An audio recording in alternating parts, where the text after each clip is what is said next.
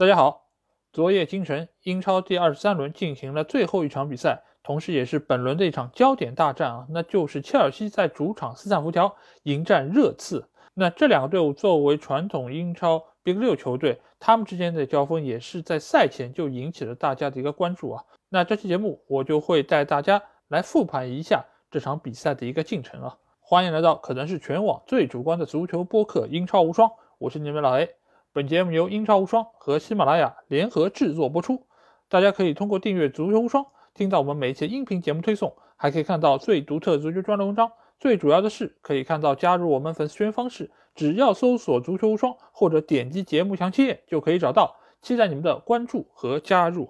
那在这场比赛开始之前啊，两个球队的一个近况可以说是一喜一忧啊。对于切尔西队来说，他们已经联赛四轮不胜，而且场场都有丢球啊。不过他们在联赛杯的两回合比赛中是两胜热刺啊，所以对于今天这场比赛，他们确实是能够收获不错的一个信心。而对于热刺来说，自孔蒂上任之后啊，联赛还没有遭遇过失利，取得了六胜三平的一个战绩啊。而且在上一轮对莱斯特的一场补赛之中，他们在伤停补时阶段逆转获胜啊，贝尔温打进了两个进球。所以由此可见，热刺现在从上到下啊，球队是展现出了一种韧劲，还有一种团结性啊。孔蒂对于球队的一个捏合，还是能够看到一定的成效。而在首发阵容方面，切尔西是做出了两个人员上变化，在后防线上，他是派出了小将萨尔替下了之前几轮比赛一直能够出任先发左边后卫的阿隆索；而在中场方面，没有启用坎特，而是用了科瓦西奇替代他的一个位置啊。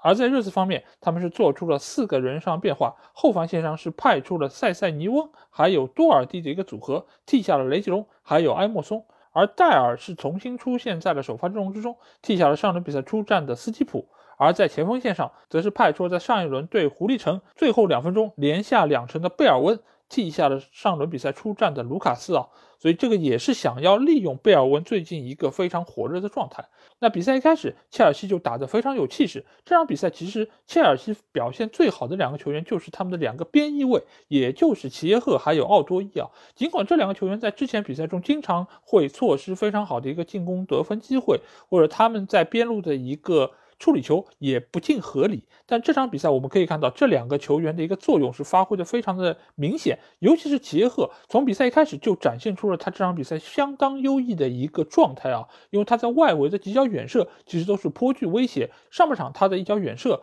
就被洛里双拳击出。而在之后比赛中，他的几次边路突破其实也是颇见成效啊。而在另外一边的奥多伊这场比赛也是非常活跃，尤其在上半场，切尔西左侧的攻势显然要比右侧更加的活跃。那奥多伊就是这个中间非常重要的一环，因为这场比赛我们可以看到热刺。并没有排出他们惯有的三后卫的一个体系，而是非常忌惮切尔西两个边翼位的一个突破，所以他们这场比赛在首发阵容方面是排出了一个四后卫的体系，所以在两个边后卫位置他们是启用了坦甘加以及本代。而在他们身前的两个边翼位也是启用了后卫出身的球员，那就是塞塞尼翁还有多尔蒂啊。那可见这场比赛孔蒂的一个先发思想就是要立足于防守。但是从整个比赛的一个进程上来看，热刺在防守方面的一个效果并不是特别理想啊。这中间一个非常重要的点就是在于这场比赛热刺其实只派出了一个真正意义上的后腰球员，那就是霍伊比尔。而另外一个在中场中路的球员是哈里文克斯，因为我们知道文克斯他在出球方面是非常有一手，而且他也能够在进攻端给到前场球员非常好的一个支援，但是他在防守方面的一个作用就相对来说比较弱了。所以在堆积了如此多的后卫球员的一个基础上，孔蒂觉得只用霍伊比尔一个后腰球员是问题不大的。但是这个中间其实就出现了一个问题，就是你会发现每一次切尔西发动进攻的时候，他那六个后卫球员会站的比较扁平。这样的话就会造成一个局面，就是这样的防守是没有纵深的。所以你可以看到，尽管在禁区里面，卢卡库身边有非常多的防守队员，但是你在禁区前沿的防守其实是不利的，所以才给到了齐耶赫多次外围远射的机会，包括奥多伊以及芒特，其实在这个区域也能够比较舒服的拿球。所以切尔西在这方面就占到了非常大便宜。下半场一开始，齐耶赫那脚惊天远射，其实也是来源于热刺队在禁区前沿防守的不利，因为。齐耶赫，我们知道他是一个非常神经刀的球员，他有时候能够射出非常有质量的神仙球，但是有时候他的射门也会差得非常离谱。但这场比赛，首先齐耶赫的状态就非常好，另外一方面，热刺给到他的一个盯防和压迫是不够的，所以那个球之所以能打出来，一方面是源于结合的一个状态，另外一方面也是源于热刺在中前场防守上的一个缺失。当然，这样的进球并不是常态，对于齐耶赫来说，可能打一百脚也只能进一个如此完美的一个射门，但是对于切尔西来说，这个进球就变得无比的关键。而热刺在这个时候似乎还没有引起警醒，直到他们丢了第二个进球，这个时候孔蒂才意识到我不能再用这样的一个阵型，他马上就撤下了坦甘加，而派上了斯基普。这个时候他又重新恢复到了自己一个三中卫的体系，再加两个后腰的一个组合。这个时候整个防守的一个纵深就出来了。而在之后的比赛中，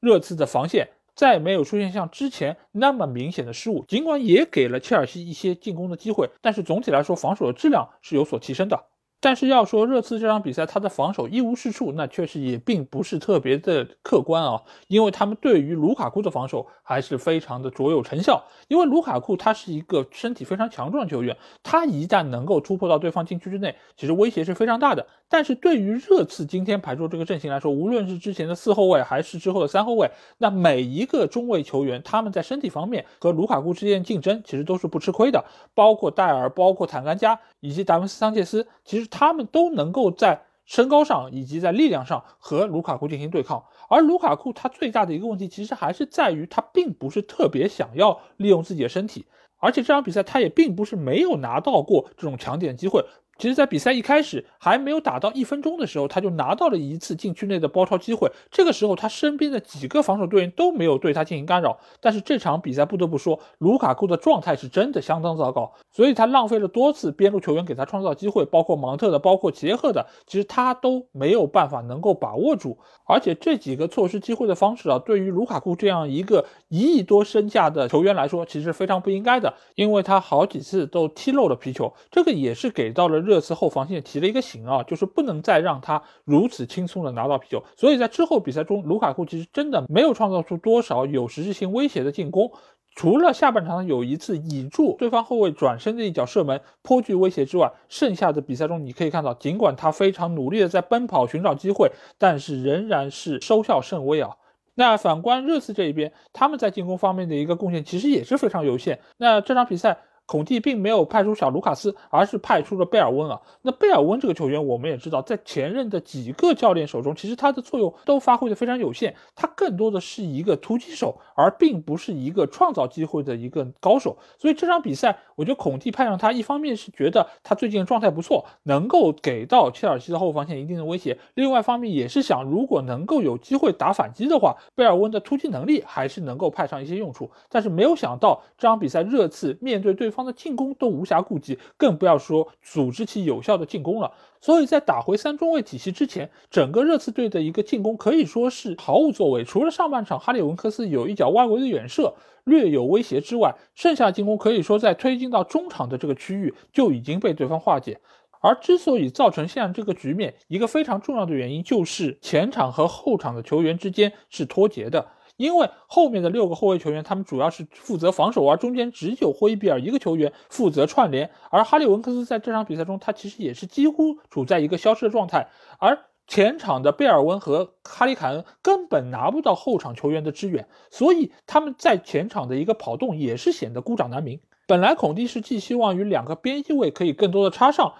将球传导到前场，但是这场比赛塞塞尼翁的一个表现可以说是非常的一般，因为塞塞尼翁一直不被。很多教练所喜爱一个非常重要的原因就是他的防守能力是极差的，而他的进攻能力如果一旦被限制住，那基本上他就是属于一个多余的人物。而这场比赛，塞斯尼翁唯一的一个闪光点就是上半场那个差点偏出边线的射门啊，其余的时间他几乎是处在一个隐身的状态。而多尔蒂在这场比赛中，尽管在防守方面是有一定贡献的，但是他也差点因为自己一个鲁莽的犯规吃到红牌下场啊。不过这个球最后没有被 VAR 追认啊，我个人。觉觉得也是非常不可思议，因为这个犯规其实是非常明显的。你就算是不给红牌，我觉得最起码也应该是吹一个犯规。但是最后这个球就在莫名其妙之中就这么过去了。那我只能说热刺运气不错，逃过了一劫。否则他们有可能在上半场就会面临少一人作战的一个窘境，而且也可能会更早的迎来自己的一个失球。